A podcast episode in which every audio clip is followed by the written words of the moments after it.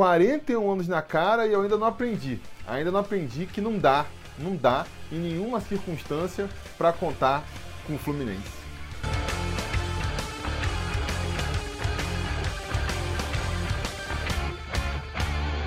Fala, torcida vascaína, Felipe Tiru de volta na área para falar de jogo do Vascão, porque nessa quinta-feira, às 8 horas da noite, com transmissão exclusiva por pay-per-view, o Vasco recebe o Madureira em São Januário pela última rodada da fase de grupos da Taça Rio, segundo turno do Campeonato Carioca. Uma partida onde o Vasco chega é, brigando ainda né, pela, pela chance de ir para a semifinal é, do turno. Ficou mais difícil, com a derrota para o Fluminense no domingo, né, para o Volta Redonda. Eu, no pós-jogo, contei, dei como certa a vitória dos caras sobre o Volta Redonda, porque né, a gente tem comentado aí, com essa paralisação de três meses nas competições, se ficou ruim para os clubes grandes e para os atletas dos clubes grandes, que mal bem tem toda uma estrutura em volta deles para manter a forma, que dirá para esses clubes pequenos, né?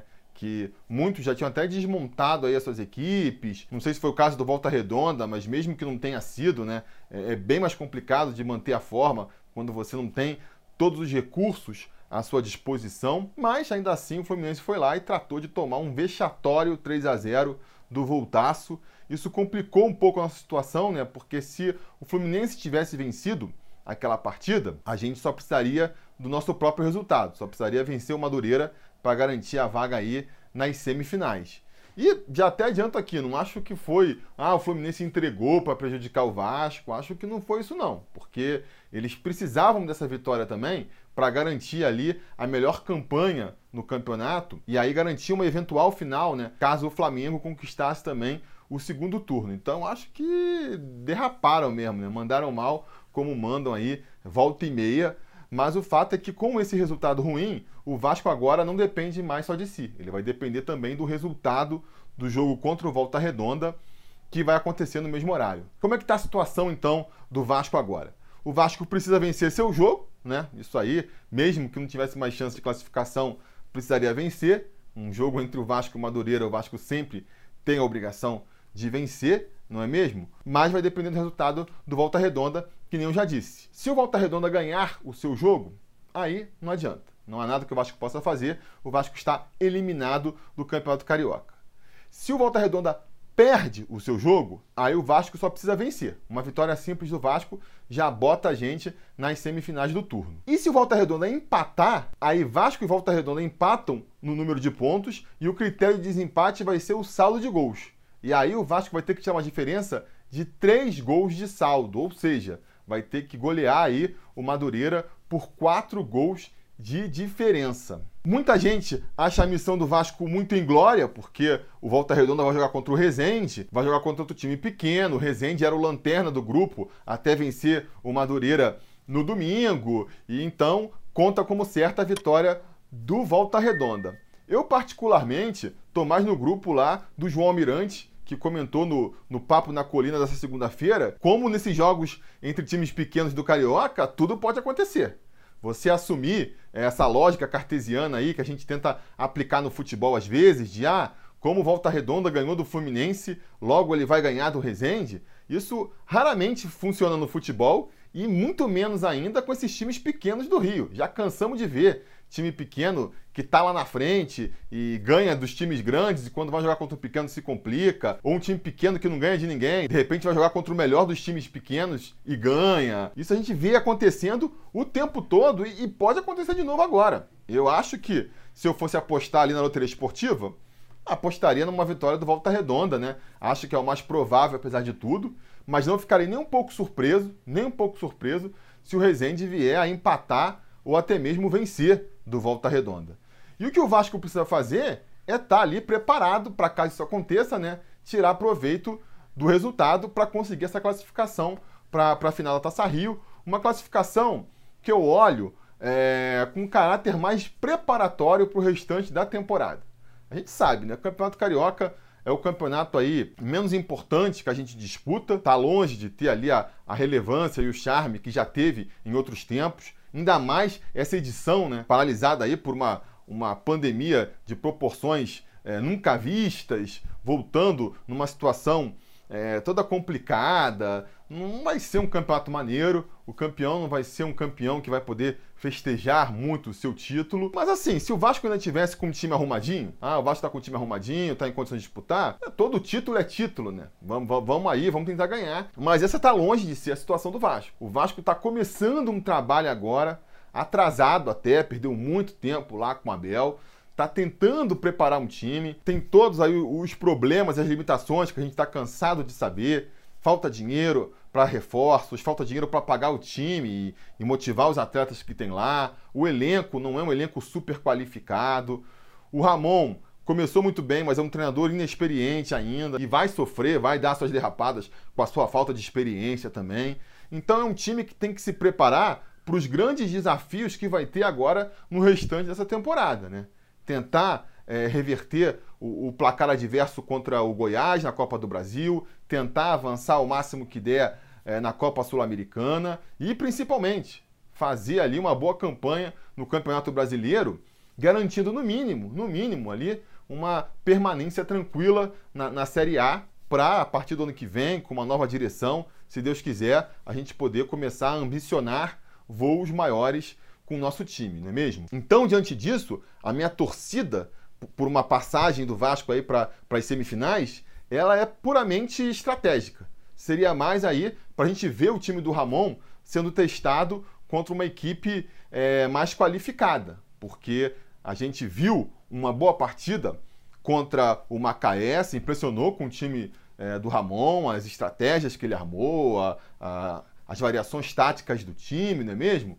Mas a grande ponderação que todos fizeram é: beleza, funcionou contra o Macaé. Será que vai funcionar contra um time um pouco mais qualificado? Essas perguntas, elas têm tudo para voltar depois dessa quinta-feira, caso o Vasco vença com propriedade o Madureira. Vamos repetir o sentimento. Tá, tá legal, mas será que contra um time mais qualificado o Vasco mantém esse padrão tático? Se a gente passar por uma eventual semifinal, a gente vai tirar essa prova. Vamos enfrentar aí o Flamengo, esse confronto já está certo, afinal de contas, o Vasco só consegue passar em segundo do seu grupo. O Fluminense já garantiu ali a primeira colocação no grupo B e o Flamengo já garantiu a sua classificação em primeiro lugar no grupo A. Então, se o Vasco passar, pega o Flamengo.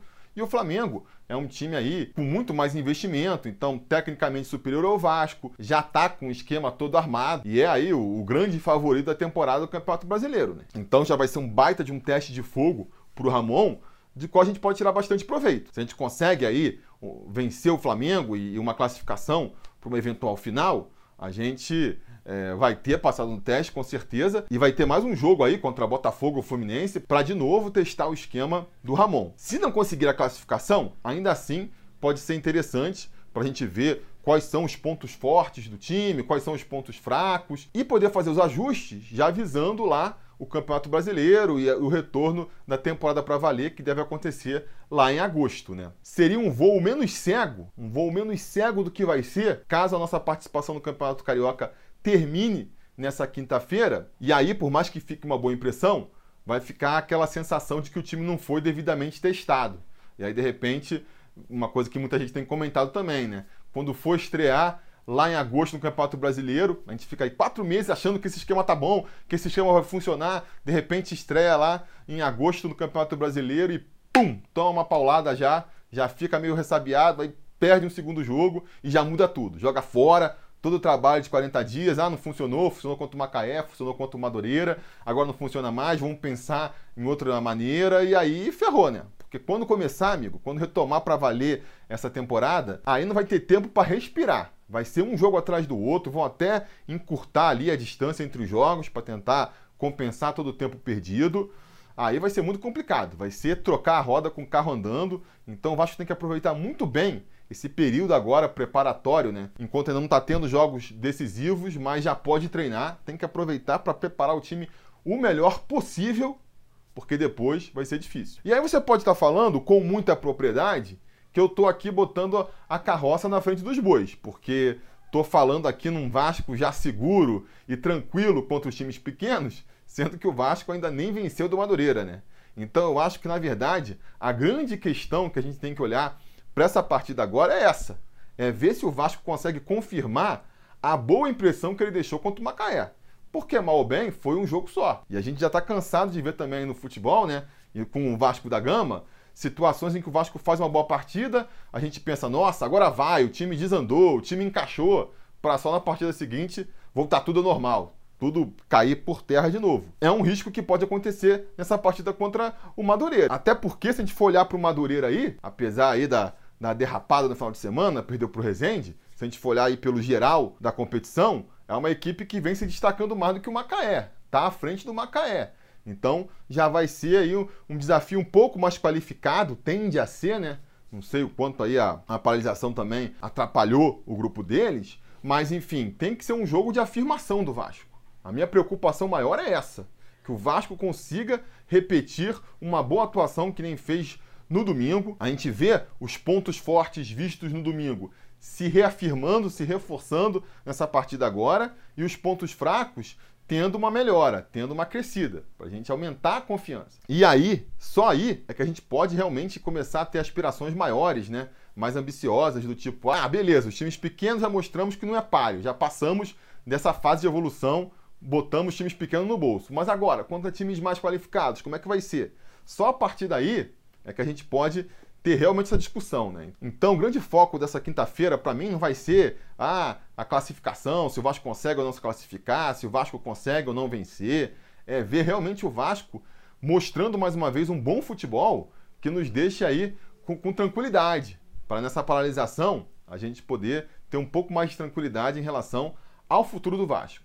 E quais vão ser os jogadores, então, que vão aí brigar por essa tranquilidade, por trazer essa tranquilidade para a torcida vascaína? Bom, a gente deve começar aí com mais ou menos o mesmo time que enfrentou o Macaé, não é mesmo? A saber, no gol, Fernando Miguel, Fernando Miguel, que é um goleiro que tem a minha confiança ainda, né? Eu também lancei um novo quadro aqui no canal, né? Avaliando individualmente os jogadores, o Bolsa Vasco. Se você não conferiu, confere aí. Vou deixar mostrando o link na descrição e lá no final do vídeo. E nele eu critiquei o Fernando Miguel, falando que eu prefiro um goleiro que não faça defesas miraculosas, mas que também não fale nas defesas fáceis. E muita gente me criticou, falando que o Fernando Miguel não é isso, e realmente eu acho que ele não é.